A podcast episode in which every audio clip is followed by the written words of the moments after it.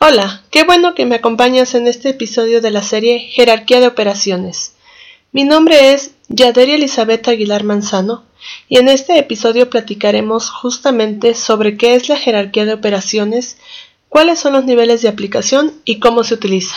Comenzamos.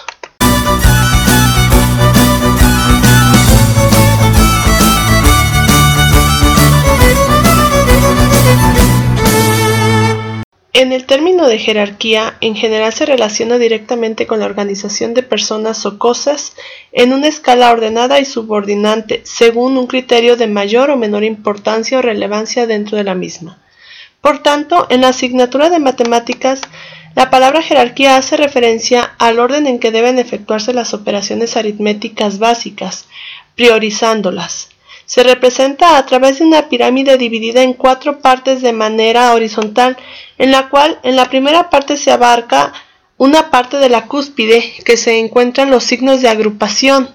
En segundo lugar hacia abajo se encuentran las operaciones de potencia y raíz.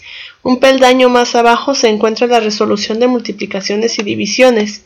Y finalmente, pero no menos importante, en la base se encuentra la resolución de sumas y restas.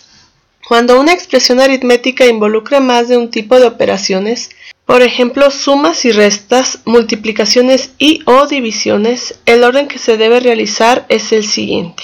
En primer lugar, se deben resolver todos los signos de agrupación que aparezcan dentro de la operación, hasta eliminarlos totalmente, respetando en ellos la misma jerarquía que se aplica y los signos de las mismas. En segundo lugar, se debe resolver las potencias y o raíces, resolviéndolas en el orden en que aparezcan siempre de izquierda a derecha. Una vez hecho esto, se resuelven las multiplicaciones y o divisiones respetando el orden en que aparezcan de derecha a izquierda. Finalmente, se deben resolver las sumas y o restas, igualmente respetando el orden en el que aparecen, de izquierda a derecha. Hasta aquí con este episodio. Te recomiendo que practiques en casa ejercicios referentes a este tema con la intención de que profundices en este mismo y aclares las dudas que te puedan surgir.